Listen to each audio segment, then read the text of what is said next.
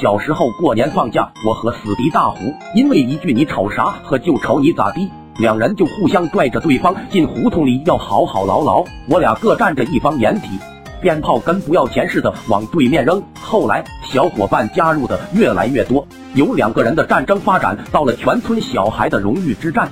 具体的起因已然不重要了，大家分为两队，我是沙雕村东队，大虎属于隔壁村西队。在战争开始之前，双方小伙伴纷纷回家找弹药。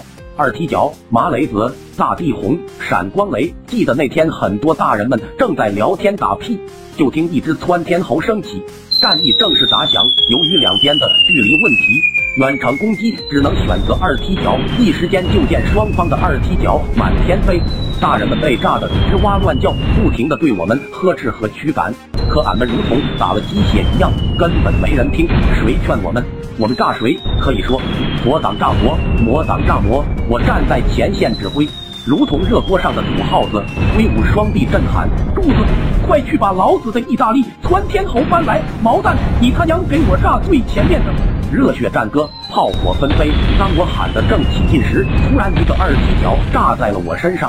直接给崩的单膝跪在地上，疼痛让我彻底疯狂，手攥着闪光雷，一股热血上涌。兄弟们，给我上，冲啊！我们东边率先发起了进攻，小伙伴手拿着麻雷子、大地红，边跑边往对面扔，那叫一个乱啊！对面也冲了出来，也不知道谁是谁了，一时间鞭炮齐鸣，以我们一群人为中心洗礼，啪啦全炸了锅。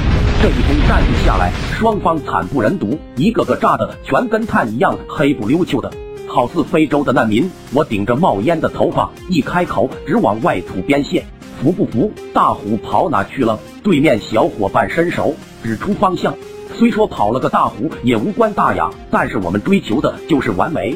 放跑一人很不甘心，于是哥几个手拎着鞭炮走大街串胡同。挖地三尺也要找到这孙子。等路过一片树林时，还是柱子眼尖。老大，俺刚看到一个黑影闪进了你家旱厕。我嘿嘿冷笑，最危险的地方就是最安全的地方，是吧？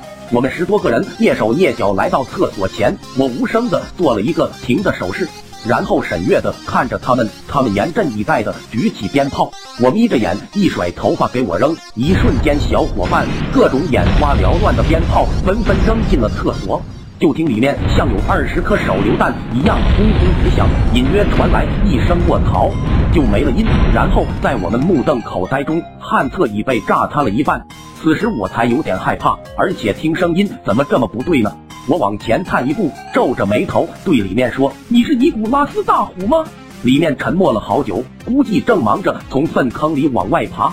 我提高了声音，又问了一遍：“旱厕里面的你是尼古拉斯大虎吗？”